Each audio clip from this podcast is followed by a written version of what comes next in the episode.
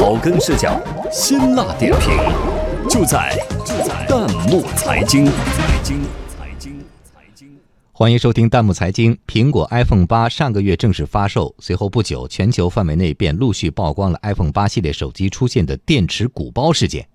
网友热议：苹果创新乏力，国产手机弯道超车的机会来了。有请值班编辑牛萌红浩。在多地接连出现 iPhone 八系列手机电池鼓包事件后，中国大陆最近也出现了首例 iPhone 八 Plus 手机因为电池膨胀而开裂的事故。据统计，目前全球至少有七部 iPhone 八系列手机出现了这样的问题。Oh no！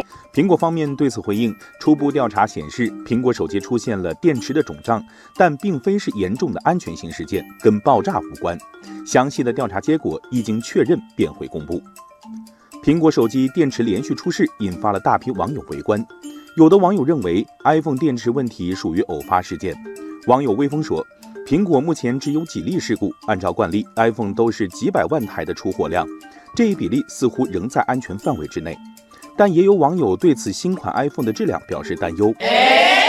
网友晴音 LR 就十分担忧地说，电池问题不解决，怎么让人放心的买 iPhone iPhone 电池鼓包事件更是引发了网友对苹果创新能力下降的大讨论。网友江红轩开门见山地说：“苹果的衰落不会是因为电池的问题，而是会因为创新力不足。”网友音乐排骨汤也感叹道：“iPhone 四的质量可以说所向披靡，但乔布斯走了以后，苹果在创新方面几乎原地不动。”网友轻伤问道：“我想知道苹果下次还拿什么技术吸引消费者？装高端已经不可能了。”不少网友认为，竞争对手迎头赶上以及消费者日趋理性等因素，都是苹果手机走下神坛的原因。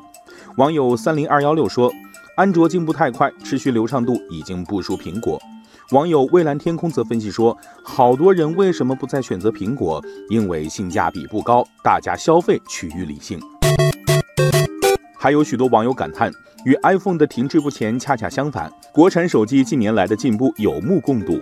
网友天成说：“看到中国的手机从山寨王国变成世界级销量，再到技术逐渐接近世界顶尖水平，打心眼里高兴。”网友小马说：“曾经 iPhone 新产品上一项新技术的应用，中国手机厂商需要两三年时间才能追赶上，而如今像华为、小米等国产手机，只需要两三个月的时间便可追赶上，甚至有些地方国产手机还要领先一步。